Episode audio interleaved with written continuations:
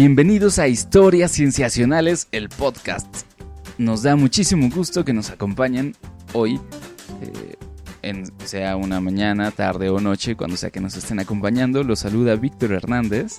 Y Rodrigo Pacheco. Y hoy tenemos una invitada especial, eh, una invitada misteriosa tal vez.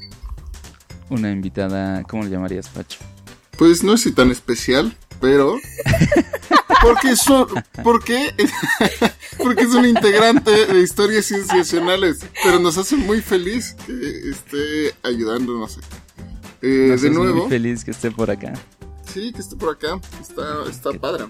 O sea, sí es muy especial, Sofía, claro, pero es una cara conocida de historias cienciacionales, a eso me refiero. Está con nosotros Sofía Muchas gracias por invitarme de nuevo a este proyecto que juntos hemos creado y del que me he distanciado, pero que ustedes me siguen tomando en cuenta, chicos. Aquí estamos, aquí estamos, Sof. Aquí estamos, Sof. Qué gusto tenerte por acá. ¿no? Gracias, igualmente. Y el día de hoy vamos a estar hablando de qué, Víctor? Pues de algunas cuantas cosas interesantes, pero sobre todo de un tema que está candente, ha estado candente yo diría el último año más o menos, eh, y ha estado avanzando a pasos agigantados prácticamente, y promete hacer una verdadera revolución, no solo en la ciencia, sino en la tecnología médica o en la tecnología en general. Quién sabe, igual logra crear nuestros sueños de ciencia ficción más alocados. No sabemos, vamos a platicarlo. Y aquí en Historias Sensacionales también pensamos que ya es hora de abrir el tema aquí en, este espacio. Y vamos a estar hablando de CRISPR, la herramienta de edición genética que ha robado los micrófonos el último año. Eh, vamos a hablar acerca de su historia, de la forma que se, cómo se usa, cómo, cómo se creó y hacia dónde vamos. Y por eso nos acompaña la experta en el tema, Sofía Flores.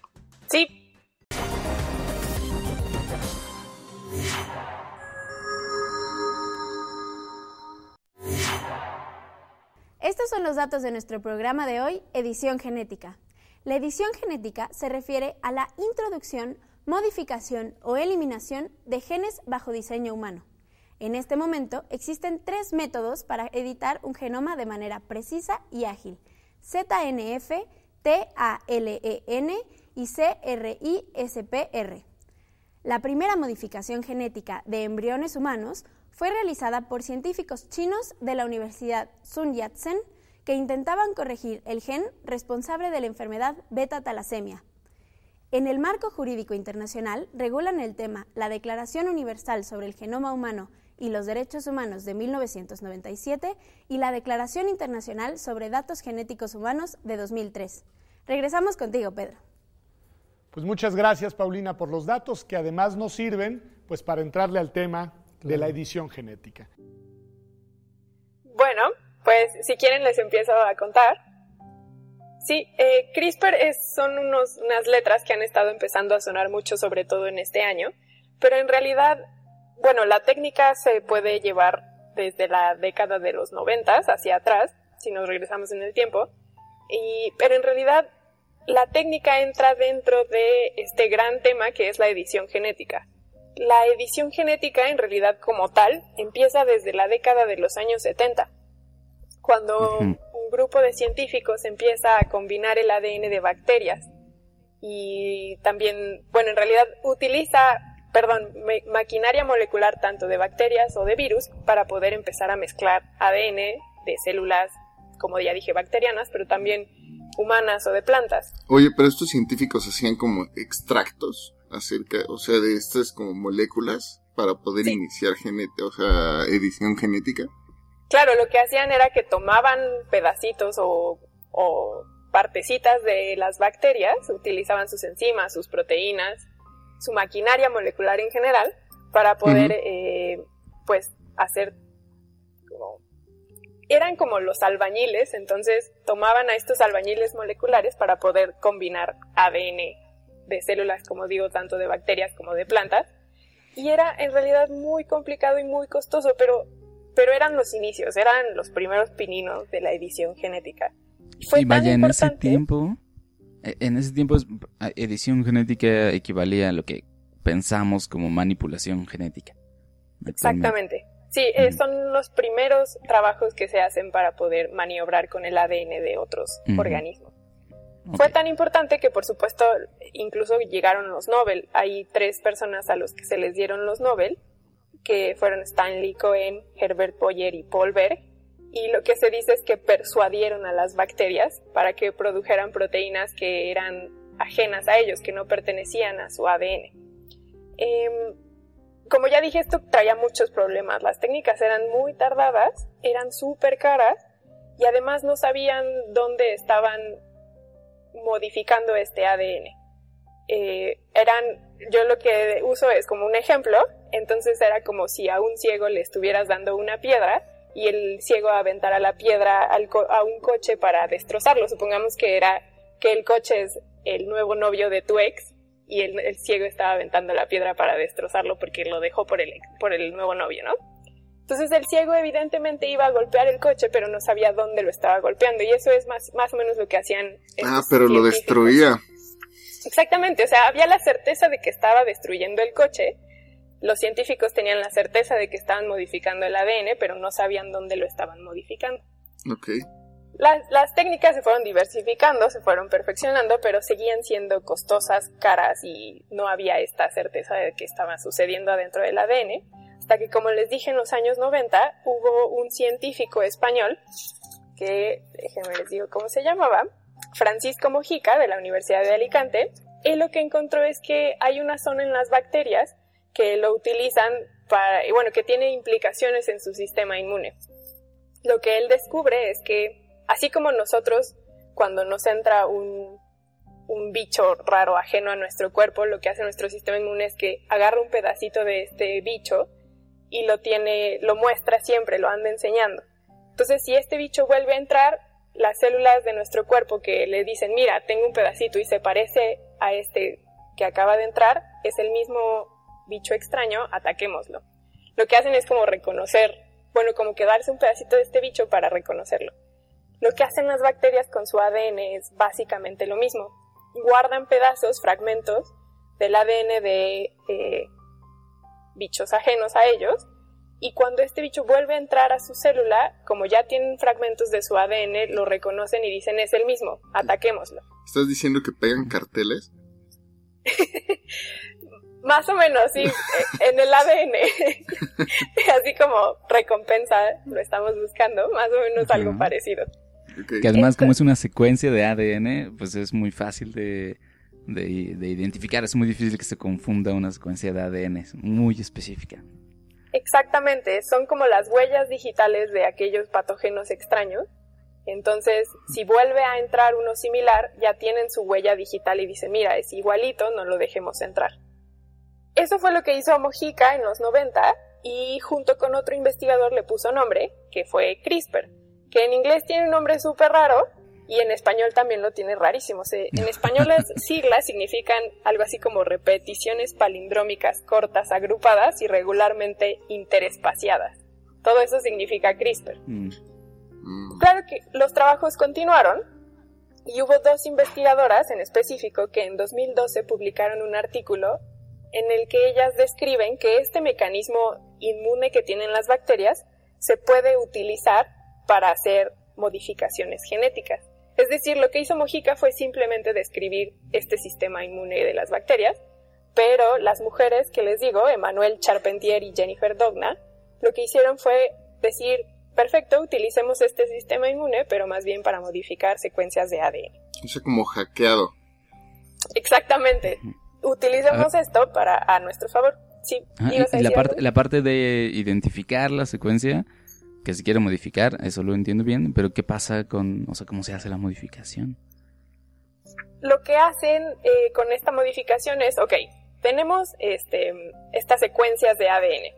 Entonces, eh, lo que podemos hacer es decirle a nuestra célula, mira, yo te voy, bueno, a ver, esperen, déjenme ordenar Respira. no dejemos que el, el entusiasmo nos, Aquí lo tengo, muy bien. Lo que hace es que tú como investigador buscas una secuencia en particular en el ADN que quieres, la secuencia que quieres modificar. Y entonces le dices a las enzimas de tu célula, mira, quiero que me cortes ahí. Y entonces las enzimas cortan en ese lugar en específico.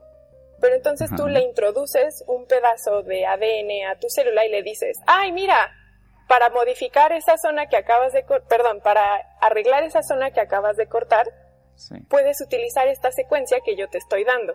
Y entonces lo que hacen las moléculas es que toman esta secuencia que tú le estás dando y ellas piensan que están arreglando, bueno, no es que piensen, pero operan pensando, bueno, no es que piensen, operan arreglando este ADN. Reaccionando con el ADN. De manera natural. Reaccionan a este ADN al que tú le estás introduciendo y pegan esa nueva secuencia a la que tú les diste. Entonces, regresando al ejemplo del ciego que golpea el coche con una piedra, lo que tú le puedes decir al ciego es, ay, mira, allá está el coche del nuevo novio de tu ex. Si quieres, ¿por qué no le avientas esta piedra? Pero en vez de darle una piedra al ciego, tú le das, no sé, caca de caballo. Y entonces el ciego avienta caca de caballo pensando que está aventando una piedra, por ejemplo. Qué imaginación, tú, tú lo que le haces, lo que le dices a la célula es, quiero que hagas algo, pero a pesar de que este mecanismo molecular lo está haciendo, lo que tú buscas es que haya una intención detrás de eso que va a hacer. Entonces, la intención de hacerlo es arreglar una parte de ADN que aparentemente está mal, pero en realidad lo que estás haciendo tú es decirle a estos mecanismos celulares que quieres que te arre que te modifique esa secuencia que aparentemente está mal. Entonces digamos que este sistema se aprovecha de los sistemas de reparación que existen en las células naturalmente Exactamente. O se entiende que, que cualquier cosa que le pase a tu ADN, las células tienen la forma de repararlo. Entonces, si por alguna razón les ocurre un corte en algún lugar, las células buscan cómo repararlo de forma que no se pierda información. Entonces, buscan secuencias de ADN cercanas y con eso, y que sean similares y con eso reparan. Y lo que tú estás haciendo es hackear un poquito eso, ¿no? Estás cortando exactamente donde te interesa y dando una secuencia para reparar que sea exactamente la que tú quieres. Oye, y, abordando este tema de que las se, es un sistema de reparación celular, supongo que se comparte con varios individuos del reino, eh, no sé, con, cuántos podemos compartir este sistema, o sea, porque el humano lo tiene, ¿qué otros lo tienen? Y eso podría hacerlo más, o sea, incluso más universal, ¿no? De edición genética. Eso es lo que está súper padre eh, con CRISPR, lo que pasaba con sistemas de edición genética anteriores es que era sencillo utilizarlos en bacterias y en plantas porque no tenían tantos eh, mecanismos moleculares que impidieran los procedimientos.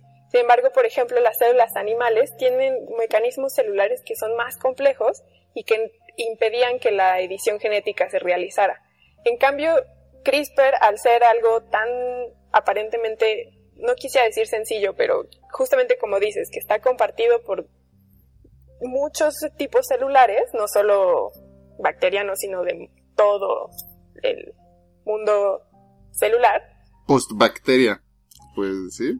Exactamente, sí, exactamente. se puede utilizar en todos los organismos. Entonces, por eso se ha visto que esta técnica ha evolucionado tanto, porque no solo se utiliza en bacterias, sino recientemente, incluso este año, por ejemplo, ya se han aprobado muchos usos en células humanas y no en células humanas solamente somáticas, por ejemplo, epiteliales o no sé, de otro tipo, sino también incluso en embrionarias. Entonces, esta técnica es universal. Y otra de las ventajas es que es también súper barata. Entonces hay una, eh, como un, puedes hacer la equivalencia, una técnica que se llama dedos de zinc, por ejemplo, eh, que era la que era más utilizada antes, antes tenía un costo, ahorita te voy a decir cuánto costaba antes. El dato duro. Ay, bueno, ahora CRISPR cuesta 30 dólares, pero antes eh, dedos de zinc, no, no puede ser, no tengo aquí el dato, sí lo tenía. Digamos. ahorita lo encontramos. Pero, a ver, tomando eso, 30 dólares te cuesta CRISPR, pero ¿qué te cuesta ¿Qué, qué, por qué estás pagando 30 dólares? En realidad no es que tú vayas, por ejemplo, a la farmacia y con 30 dólares compres tu kit y lo, lo lleves a tu laboratorio, abras tu cajita y empieces a hacer edición genética.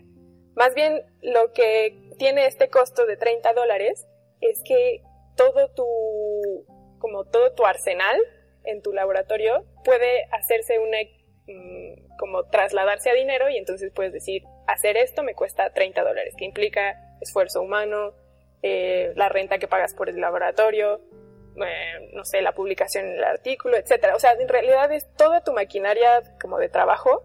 O sea, está el cálculo, ¿no? Está el cálculo de cuánto, o sea, te sale a hacer toda una edición genética con CRISPR, o sea, el paquete completo. Aquí está, ah, sí, exactamente, aquí tengo ya el dato. CRISPR te cuesta 30 dólares y dedos de zinc, que era la técnica que más se utilizaba con anterioridad, costaba 5 mil dólares. ¿What? Es muchísimo, es como el, Es como la propina que, le darías al mensajero que te envió tu caja de dedos de zinc. Exactamente, entonces imagínate que tú le dices a tu universidad, quiero hacer edición genética en Arabidopsis thaliana en una planta y me va a costar 5 mil dólares. Por supuesto que la universidad te va a decir sí, y entonces eso a mí de qué me va a servir. Si tú llegas con la universidad y le dices, quiero hacer el mismo experimento, pero me va a costar 30 dólares, la universidad te va a decir, ah. ¿dónde firmo? Ten 5 mil dólares. Lo trae en la cartera, saque su cartera de unos 30 dólares. Exactamente, entonces CRISPR ha venido a revolucionar muchísimo. Ahora, nada más déjenme les cuento rápido una historia que hay detrás de CRISPR que es medio oscura, que es la de la patente. ¿Es un chisme? Es un chismarrajo barato. No, no es barato. un chisme cienciacional es lo que nos estás diciendo, ¿so? la ciencia también tiene chismes. Eh, eh, efectivamente, en la ciencia no es que vayas tú a la farmacia y te compres tu kit y hagas las cosas, pero sí es verdad que tú a veces por utilizar una técnica le pagas ya sea a una universidad, a un laboratorio o a un investigador porque te deje emplear esto que él ya inventó. Una vez que estas dos mujeres que les dije, eh, Doudna y Charpentier, encontraron que podían utilizar CRISPR en bacterias y que podían utilizarlo para hacer edición genética, corrieron a, patentar esta técnica. Entonces ellas publican un artículo diciendo, miren, esta, este mecanismo celular se puede emplear en bacterias en 2012 y en marzo del 2013 ya estaban patentando esta técnica. Pero, oh sorpresa, un mes después llega eh, un investigador que se llama Fen Shang del MIT y dice, yo acabo de encontrar que esta técnica se puede utilizar en células humanas. Como cualquier buen invento. Exactamente. Mm. Y entonces, un mes, eh, perdón, entonces Doudna eh, eh hacen la petición de la patente y es más bien un mes antes cuando Feng Shang publica en Science que este, su técnica funciona en células humanas. Y entonces corre y en octubre de ese mismo año pide la patente eh, para igual CRISPR. Oh, sorpresa, la patente se la dan a Feng Shang un, año después y pues él es quien la obtiene. Pero entonces, em, para cuando se hizo la petición de la patente, Jennifer Doudna, una de las investigadoras, estaba en Berkeley. Y entonces Berkeley se entera de, de Berkeley, la Universidad de California. Berkeley se entera de esta disputa en la patente y dice, momento, no podemos dejar que el MIT se lleve nuestra patente, ¿cómo es esto posible? Y entonces en abril del 2015 meten una demanda y le pide a la Oficina de Patentes y Marcas de Estados Unidos que por favor revise la petición de las patentes, de ambas patentes, porque Doudna y Charpentier habían hecho la petición mucho antes y habían publicado mucho antes que Feng Shang eh, su técnica. Y, pero en este, en este punto, las personas que lo descubrieron y no en su aplicación, eh, no, no pelearon ni se metieron a la discusión. Bueno, por supuesto que Shang, Charpentier y Doudna estaban metidos en, en, en, la discusión. De hecho, por ejemplo, Shang tiene, es cofundador de una empresa que se llama Editas Medicine, que es una empresa de biotecnología que está en Massachusetts.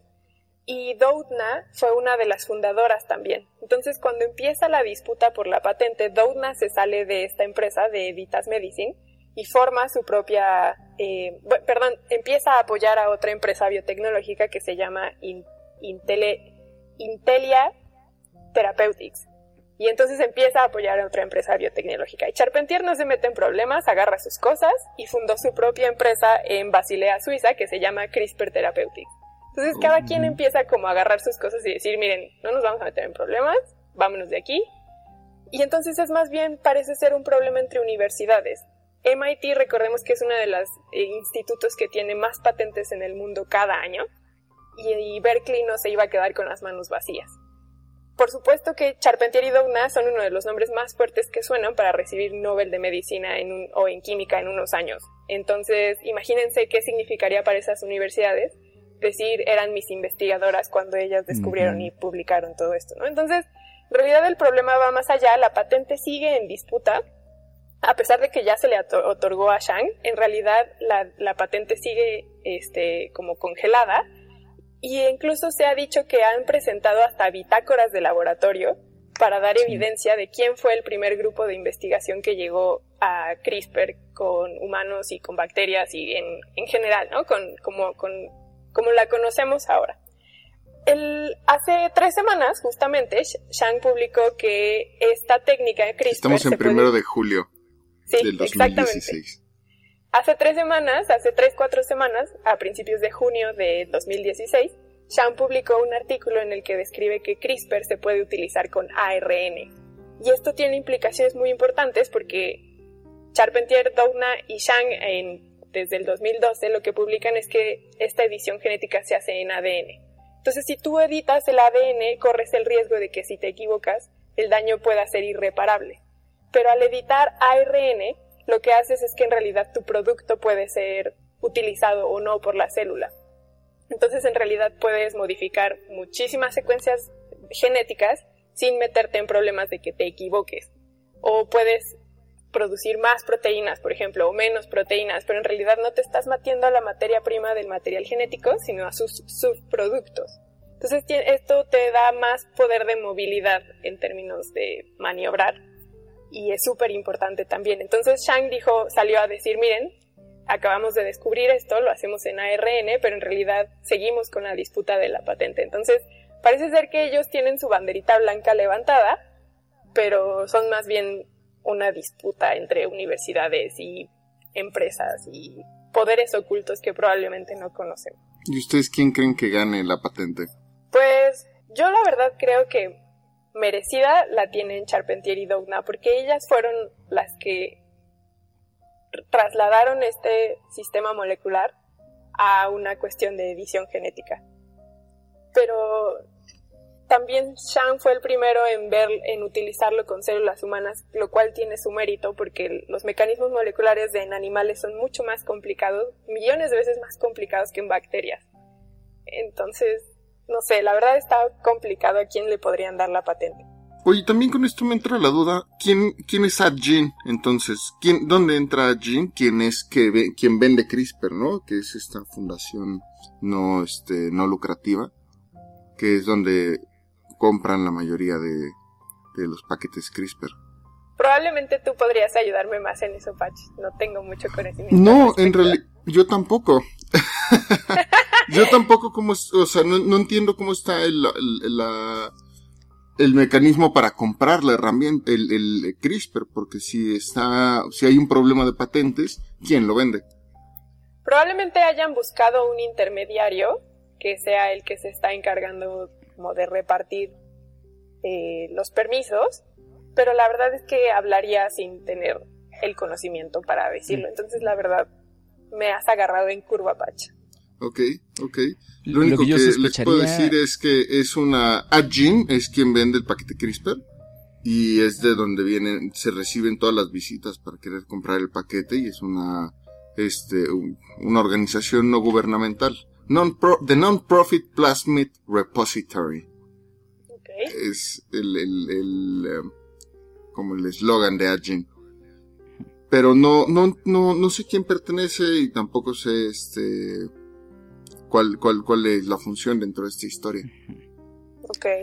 Habría, habría que ver porque seguramente muchas empresas de biotecnología, que son las que normalmente venden paquetes de cualquier tecnología biológica a los laboratorios de investigación o de empresas, seguramente ya le están entrando a, a la tecnología CRISPR y si la patente está en disputa, pues ellos, digamos, van a pagar cuando se cuando se decida a quién le tienen que pagar. ¿no? O sea, por ahora pueden estarla vendiendo y pues como que acumular la deuda si es que sale a quien tenga que salir. Sospecho que claro. por ahí. Porque hay un chorro de, empresas que venden justamente kits para laboratorios y de, muchas tecnologías diferentes. Seguramente varias le están entrando ya a eso. ¿no? O están planeando entrarle. No verían por qué no. Oye, pues, y, y, para, para poner un poquito en contexto la relevancia de todo esto, digamos, la, la disputa por la patente nos habla de lo importante que los investigadores creen que es esta tecnología, ¿no? Y las universidades se están peleando porque saben que es algo grande. Pero también pensemos en, lo que nos contaste al principio de cuánto tiempo llevamos manipulando los genomas de los organismos. Todo eso empezó en los 70 y eh, eh, precisamente quizá los que nos están escuchando están diciendo, bueno, ¿qué pasa con los transgénicos y así? ¿No es también un tipo de edición genómica? Y la cuestión es esa, que las tecnologías que se hicieron en aquel entonces, que ya nos contaste que eran más caras, eh, implicaban mucho esfuerzo, muchas horas de laboratorio, son con las que se hacen los organismos transgénicos actualmente. Y puesto que son tan caros, eh, puesto que implican tanto esfuerzo, digamos que desde una lógica capitalista, por eso es que las compañías de biotecnología grandes claro, Como bien dices, lo que pasaba con las técnicas de edición genética anteriores es que, y regresando al ejemplo, es que tú estabas aventando un fragmento de ADN, pero en realidad no, no sabías dónde caía. No sabías si estabas afectando a otros genes, a, probablemente si caías en un factor de transcripción, por ejemplo, y en realidad estabas apagando un gen muy importante. ¿Esto incluso con el zinc? Sí, ¿no? Eh, sí, exacto. Incluso con técnicas que ya fueron siendo más sofisticadas, más acercándonos hacia nuestras épocas, incluso seguías con esta incertidumbre porque en realidad no sabías dónde le estabas pegando. Sabías que estaba introduciéndose ese fragmento de ADN, pero no sabías dónde. Y con CRISPR, al ser las enzimas que utilizas, al ser tan específicas, sabes exactamente dónde estás cortando y sabes exactamente dónde está siendo pegado tu nuevo fragmento. Entonces, este argumento que se utiliza con los transgénicos de decir es que no saben qué está pasando a nivel del ADN. Con CRISPR ya se puede eliminar este argumento y decir, no es que sí, ya sabemos. Entonces, tiene muchísimas implicaciones en el terreno de la medicina, que es donde más se ha llevado por el hecho de que ahora ya se emplea en células humanas. Pero en realidad esta técnica en cuestiones, por ejemplo, de organismos, que son, como dijimos, plantas. O, por ejemplo, también estoy pensando en el mosquito del Zika, que ya se le puede eh, apagar cierta región del ADN para que no, para que solamente se produzcan en, machos y no hembras, que son las que pican, bueno, las que transmiten el virus. También puedes hacerlo y puedes direccionarlo muy de, forma muy específica. Entonces estos argumentos de ya no sabes dónde están pegando ya no entran en la discusión. ¿Y cuáles son algunos ejemplos así que podamos hablar eh, que pueden ser bandera de CRISPR en los últimos pues, años? Creo que los más emblemáticos podrían ser, por ejemplo, en cuestiones humanas, que es donde más se está apostando.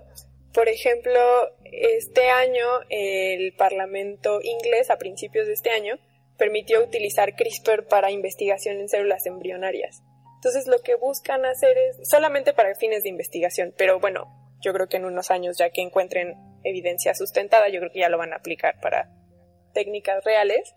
Y lo que buscan es que cuando encuentren zonas del ADN que vengan con, por, ejemplo, alguna enfermedad genética, eh, con CRISPR se pueda cortar y entonces tu producto nazca sin esta enfermedad genética. Como por ejemplo, eso, eso, eso da muchísimas implicaciones. O sea, ¿podrían revertir síndromes con CRISPR? Pues o sea, es que imagínate, sí, o sea, hasta ese punto se podría llegar. en hipótesis. sí, claro, hipotéticamente. Sí, porque no, no se ha demostrado que ya se pueda, ¿no? Más bien estamos especulando. Pero, por ejemplo, este ejemplo del Zika, por ejemplo, que sí ya se había propuesto con esta nueva pandemia que acaba de haber del Zika, que se decía, bueno, entonces evitemos a los moscos, hagamos que solo sean machos y que ya no se, que ya no transfieran el virus. Pero muchos dijeron, bueno, claro, pero es que si solo produces machos, entonces tu población va a desaparecer. Entonces no podemos hacer eso. Eh, ese es otro ejemplo. También están en las plantas con los transgénicos. Ya podrías direccionar los fragmentos a los que quieres y entonces tener una población que sea resistente a sequías y ya saber qué está pasando a nivel de tu ADN y sabes que ya no se va a mezclar con las especies silvestres. Entonces, Yo tengo un ejemplo de plantas, bueno, no de plantas, pero de eh, alimentos considerados vegetales. Eh, al parecer ya existe un, un champiñón modificado con CRISPR que no se oxida, que no se pone café, que no se pone café tan rápido. Eh, ya está editado, ya existe la línea, se podrían usar, se podrían comer. Y lo interesante es que el, comité que aprueba los organismos genéticamente modificados en Estados Unidos dice que no tiene por qué aprobar o rechazar este champiñón porque no es un transgénico, no tiene un gen de otro organismo, sino que solamente le movieron pedacitos a su propio genoma y ya no se hace café.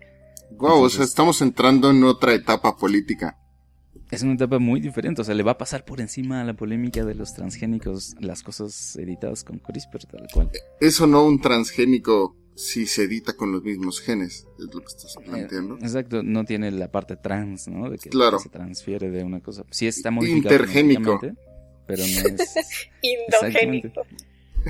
Sí, sí, sí. O sea, es como si fuera una, una mutación que podría haber surgido naturalmente al azar y lo único que hiciste tú fue pues asegurarte de que surgiera. Como que e, esa va a ser ahora la discusión prácticamente.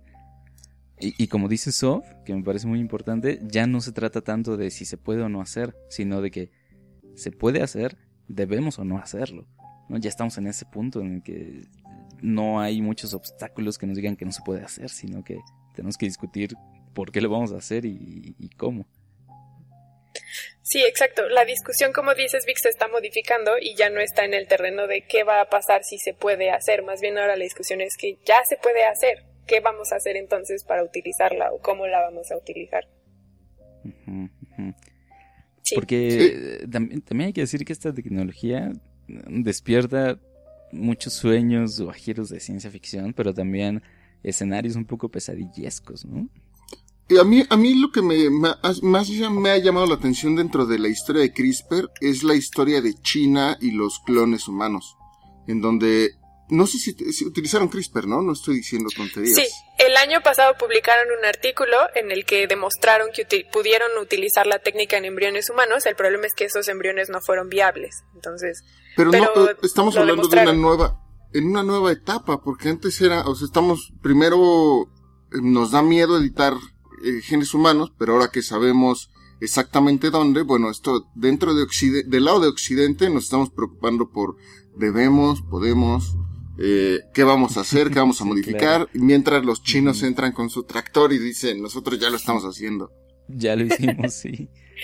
En general, los chinos vienen arrasando este año. Ah, no sé qué está sucediendo, pero Nature les está dando una cobertura impresionante pero en todos los campos de la ciencia. Están, por ejemplo, construyendo un telescopio gigante que les va a permitir llegar a cuestiones del universo que ningún telescopio que tenemos ahorita nos permite. Entonces, en realidad, están explorando todos los campos de la ciencia y lo están haciendo de una manera que también, como así como CRISPR está rebasando por la derecha los debates éticos, China nos va a rebasar también y de repente van a estar haciendo cosas que no vamos a saber en qué momento llegaron y cómo lo hicieron. ¿Estás hablando del super soldado? ¿Cuál super soldado? no, no, ninguno. Pero, pero, no sé, pueden, pueden empezar a, pueden empezar a editar. Eh, las discusiones de los, de los 2000 hablaban de cómo, cómo iba a ser el mundo cuando se empezaran a hacer ediciones genéticas masivas.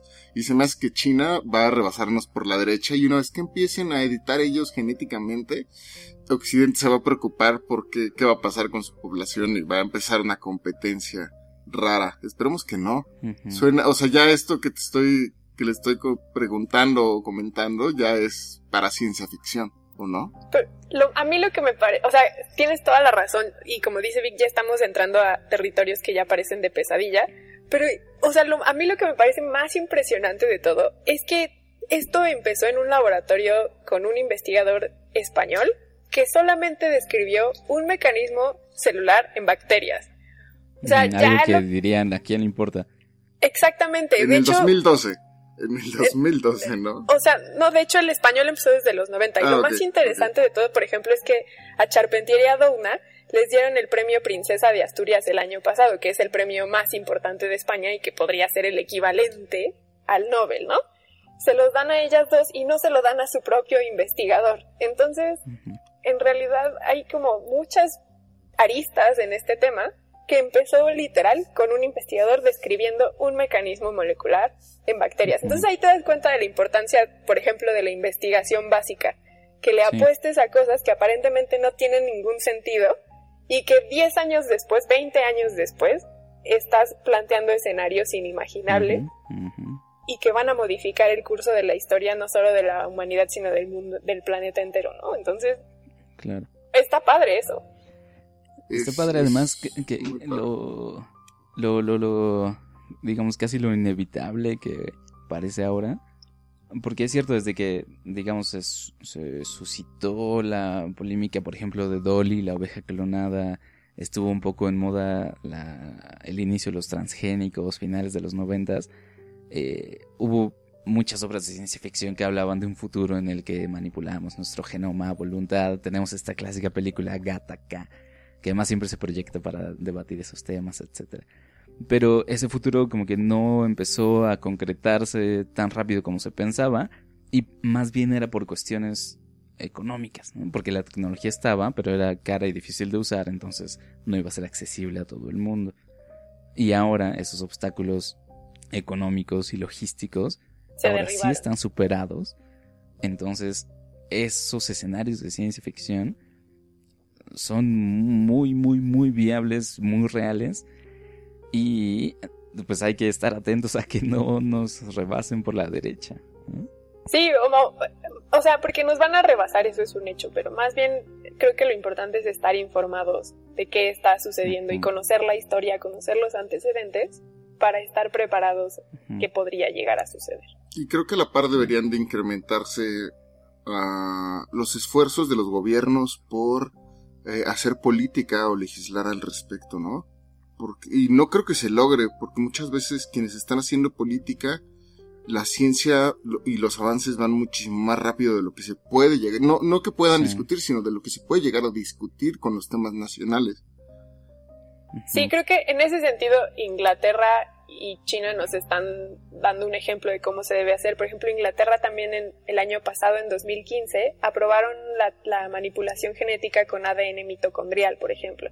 Entonces, en el Parlamento inglés ya se discute si las parejas pueden modificar su ADN mitocondrial para que sus productos no nazcan con alguna enfermedad que viene dada de las mitocondrias, ¿no? Y que tus políticos estén discutiendo a ese nivel no sé, si yo fuera inglesa me daría muchas esperanzas, pero por ejemplo aquí en Latinoamérica no hay discusiones de ese tipo. Y nos da, como dices, Patch, un reflejo de qué tan atrasados podríamos estar en materia política. Es, es eh, tal vez da un poco de miedo porque cuando, cuando queramos hacerlo, todos los países ya van a estar muy avanzados en el tema. Bueno, no todos, pero los, los líderes ya habrán absorbido todos los nodos y ya no va a haber forma de absorber otro. Sí. Por ejemplo, tenemos esta noticia publicada hace poquito en, la sección de noticias de Nature. Parece que ya aprobaron las pruebas biomédicas en humanos, en células humanas al menos, para Estados Unidos.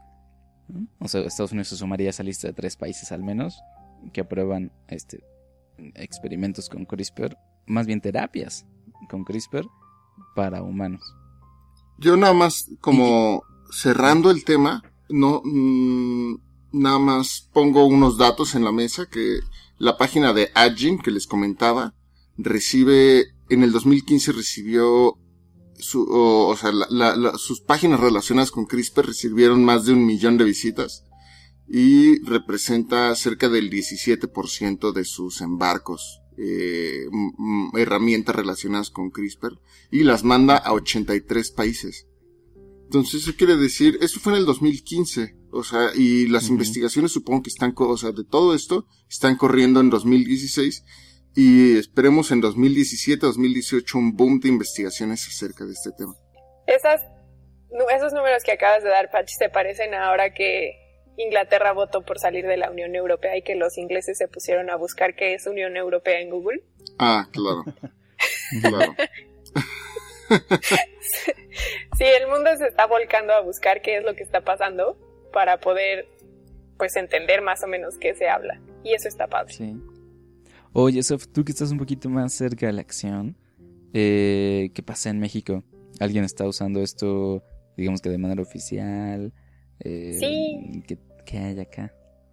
Pues mira, en el Instituto de Biotecnología de la UNAM, ya desde hace un buen rato se utiliza CRISPR en peces cebra. Eh, se bueno, los peces cebra son un modelo de investigación. Las ratas del mar. Exactamente, su ADN se parece muchísimo al nuestro en un gran porcentaje y entonces CRISPR ya se está utilizando en peces cebra. Y por ejemplo, en el Instituto Nacional de Medicina Genómica, que es del gobierno, hace seis meses ya se emplea CRISPR para investigación en cáncer y ahorita se están aprobando apenas protocolos de investigación en cuestiones que tienen que ver más con metabolismo. Entonces, eh, creo que es en ese sentido somos pocos los laboratorios en México que le estamos empleando, pero al menos no estamos perdidos en la inmensidad. Entonces, creo que además, eh, como buen país en vías de desarrollo no tenemos un panorama tan desfavorable al respecto.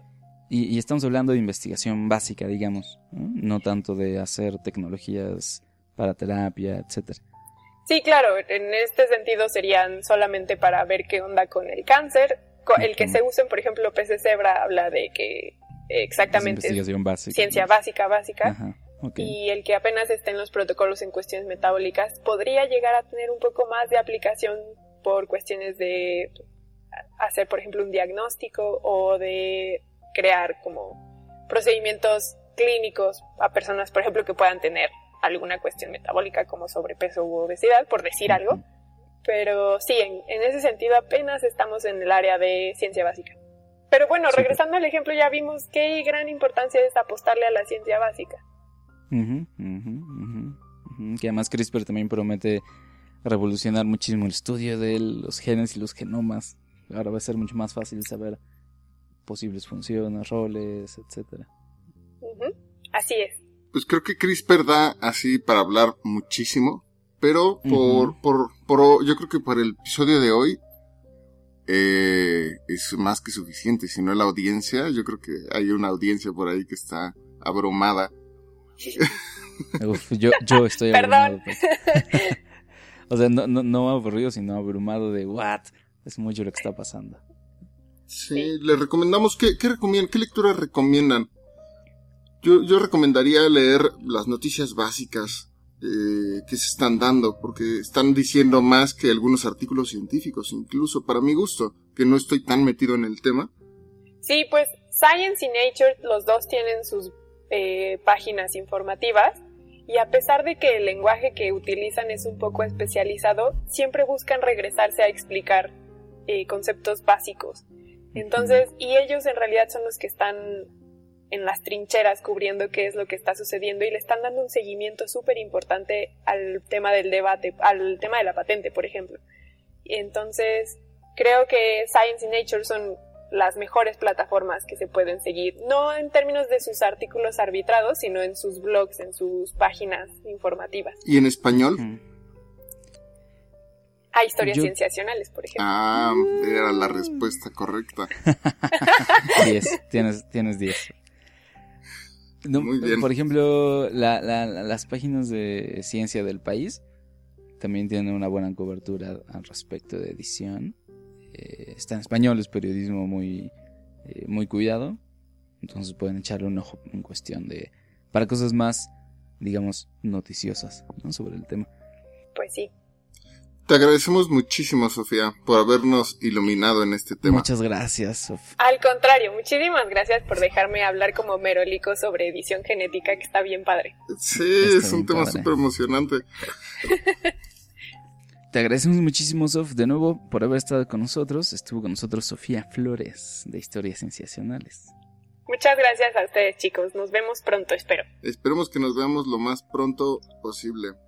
Perfecto. Cuídense mucho. Bueno, bye. Bye.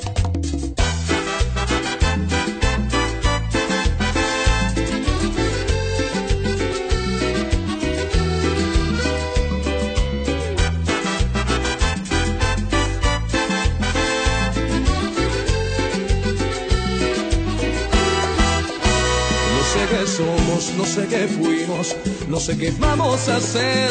Una pareja, buenos amigos, quizás amantes tal vez.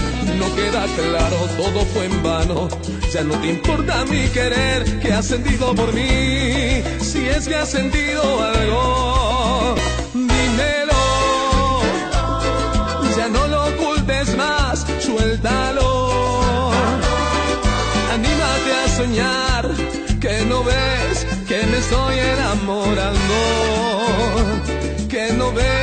que ya estoy ilusionado. Dímelo. Ya no lo ocultes más, suéltalo. A soñar. Muy bien, Patch, estamos en la siguiente sección, eh, la sección de algunas noticias. Esta vez será corta, tenemos solo una, pero a cambio les tenemos algo especial. Un invitado que nos va a contar muchas cosas, Patch. Sí, en esta ocasión eh, vamos a platicar con Emiliano Rodríguez, otro miembro de Historias Sensacionales. Qué gusto tenerte de regreso, Emi, por acá. Amigos, los quiero mucho y estoy muy contento de que me inviten de nuevo a este programa, a mi hogar. Sí, Nosotros estamos muy pues, contentos platícanos también. de tu, de tu nota que acaba de ser publicada en SciDev. Exacto. Eh, y cuéntanos un poco más de ella. Pues nada, eh, sí, fue publicada en CyberNet, que es como un portal británico. Y pues el chiste del artículo es que cubrió una investigación que salió como en el 30 de mayo en Nature Geoscience. Que básicamente lo que dice es que pues muchísimos países están contaminando más de lo que reportan, ¿no? A las autoridades internacionales. ¿Están contaminando más en general o están contaminando... Específicamente como con un contaminante atmosférico que es el dióxido de azufre, Sí. que así junto con, no sé, por ejemplo, el monóxido de carbono y otros, eh, es como uno de los contaminantes más dañinos para la salud humana y para los ecosistemas. o sea, como que es precursor de la lluvia ácida y como que no hace cosas muy lindas en tu organismo y en- ni en el ambiente ni nada de eso, ¿no? Me, parece que el dióxido de azufre es de los principales, ¿no? Hay como seis, que no, no- en realidad no recuerdo los seis exactos, pero dentro de ellos está el dióxido de carbono, el carbono negro, el óxido nitroso, Exacto. y entra el dióxido de azufre. En Es uno estos como de los- importantes. es uno de los que regula la Agencia de Protección Ambiental de los Estados Unidos. O sea, como, sí, de esos seis. Y el chiste es como que el dióxido de azufre, pues está en todos lados, ¿no? O sea, como que los volcanes lo liberan de forma natural y demás. Este, Ujú. pero 93% de todas las emisiones de ese gas proviene de centrales eléctricas y de la explotación como de yacimientos de gas o petróleo. O sea, por em, actividades humanas. Exacto, ¿no? Eh, pero, o sea, como que ahorita, hasta ahorita había sido súper difícil saber exactamente, pues, cuáles son los niveles de dióxido de azufre en la atmósfera. Porque no era muy, no era muy fácil medirlos y como que los inventarios de cada nación tienen datos incompletos o, o como desactualizados y entonces como que no sirven, ¿no? Pero entonces como un grupo de científicos eh, estadounidenses de la NASA y canadienses, desde- como del gobierno canadiense, hicieron un estudio usando un satélite de la NASA, que se llama el satélite Aura, eh, y haciendo como técnicas muy complicadas en las que no voy a entrar a detalle, como que lograron detectar los niveles de CO2 desde el espacio, ¿no? O sea, como desde la per- desde percepción remota. y entonces es como un método súper objetivo, o sea, como que no dependes de, pues, de conflictos geopolíticos, ni como de legislaciones mal hechas, ni nada de eso para medir los niveles de CO2. Y los reportaron. Y entonces encontraron que hay como 39 sitios en todo el mundo de los que no se tenían datos previos, o sea, donde no se sabía que se, que se estaba, que se estaba emitiendo eh, dióxido de azufre o como que no se tenía información completa. Entonces, Órale. sí, Y cuando hablas de estos puntos, quiere decir que el dióxido de azufre está focalizado en ciertas regiones del planeta. Exacto. Está desperdigado. O sea, estos nueve, estos 39 puntos nuevos que encontraron, o sea, como que encontraron otros que confirmaron que ya existían. Pero estos 39 puntos como que contribuyen un 12% de la emisión global antropogénica de dióxido de azufre, que se me hace un montón. y como que están en puntos así como el Golfo Pérsico y China, India, Rusia y demás, ¿no? Pero, amigos, nuestro país tiene como los niveles más sorprendentes, según me contó. ¿En qué eh, sentido sorprendente? Chris McClinden, que era como el autor principal del estudio. Ajá. Eh, sobre todo porque parece que México no está reportando 40% de sus emisiones de, de dióxido de azufre, que es 40% de las emisiones de dióxido de azufre, eso Sí. es cerca de la mitad. Exacto, es cerca de la mitad. y además no solo eso, sino como que estas, o sea, como que todo este conjunto de emisiones solamente se libera de unos cuantos puntos súper localizados, ¿no? Eh, que son así como Petacalco, que es una central carbonífera en Guerrero, Puerto Libertad, que es una termoeléctrica en Sonora, Cantarel, que es un yacimiento de petróleo en el Golfo de México, y otra que no metieron en el artículo, pero que me lo mencionó el autor, que es Kumalupsap, que igual es como un yacimiento petrolífero en Campeche. O- oye, y estos lugares que estás mencionando ahorita me suena a que podrían estar regulados por el gobierno perfectamente bien, ¿no? Ah, Con por las supuesto. concesiones que se tienen.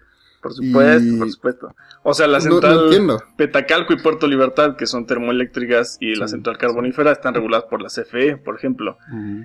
eh, Cantarel y Kumalupsap pues están reguladas por Pemex.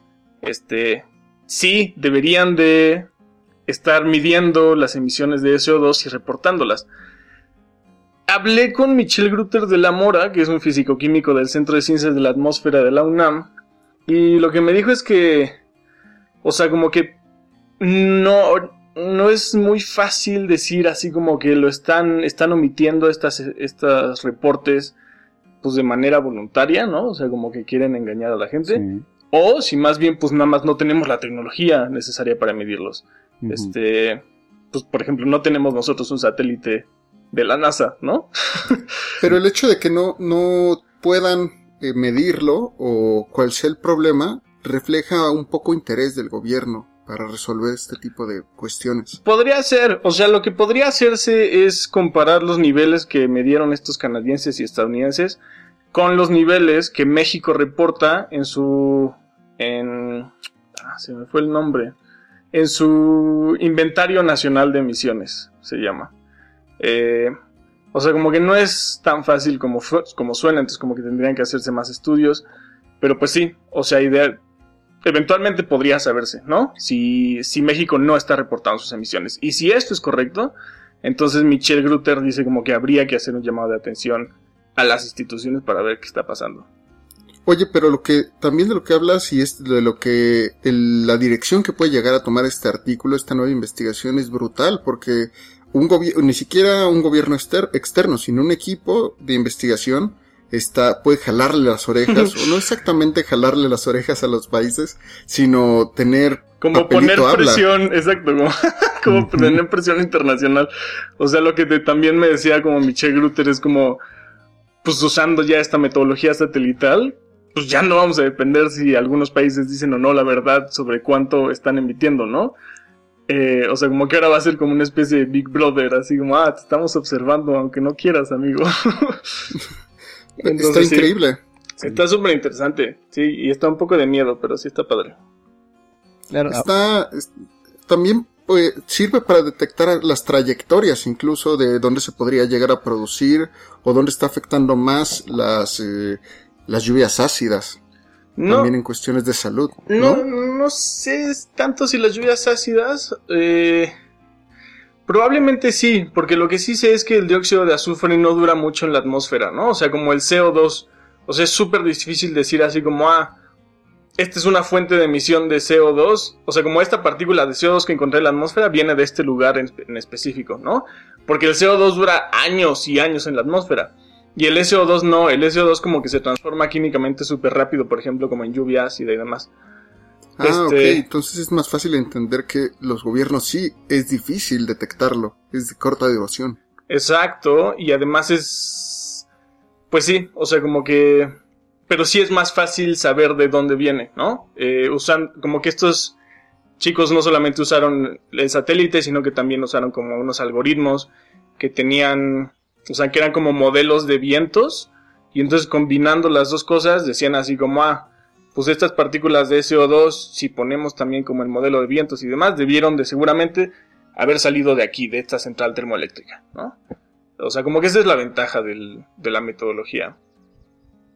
Está súper interesante. ¿Dónde podríamos leer más de esta, de esta nota para quien le interese? Pues pueden meterse a SciDevNet eh, y buscar mi nombre. Yo soy Emiliano Rodríguez Mega.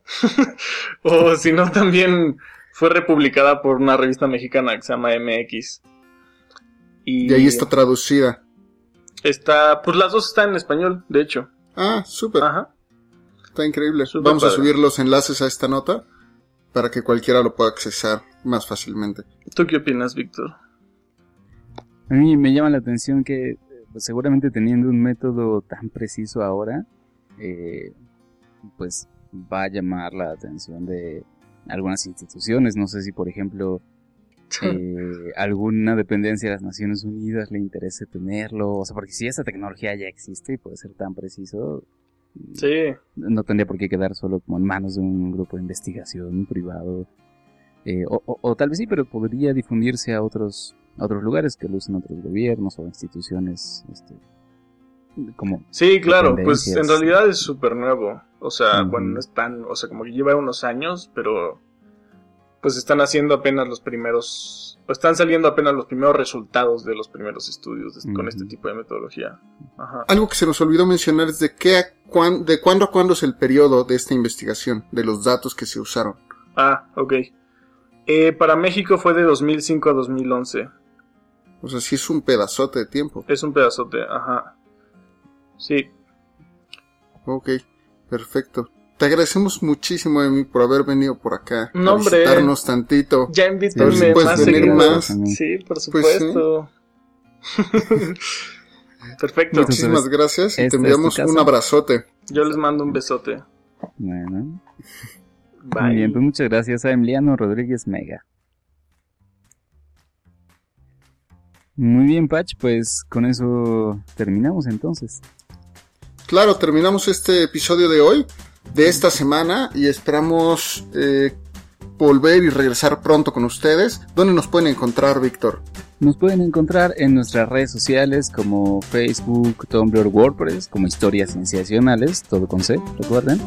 Eh, en Twitter, que nos llamamos como... Como arroba cienciacionales. Y, y también si gustan enviarnos un correo electrónico dándonos sugerencias de algún tema o alguna queja o alguna propuesta, envíenos un correo a historiascienciacionales.gmail.com Efectivamente.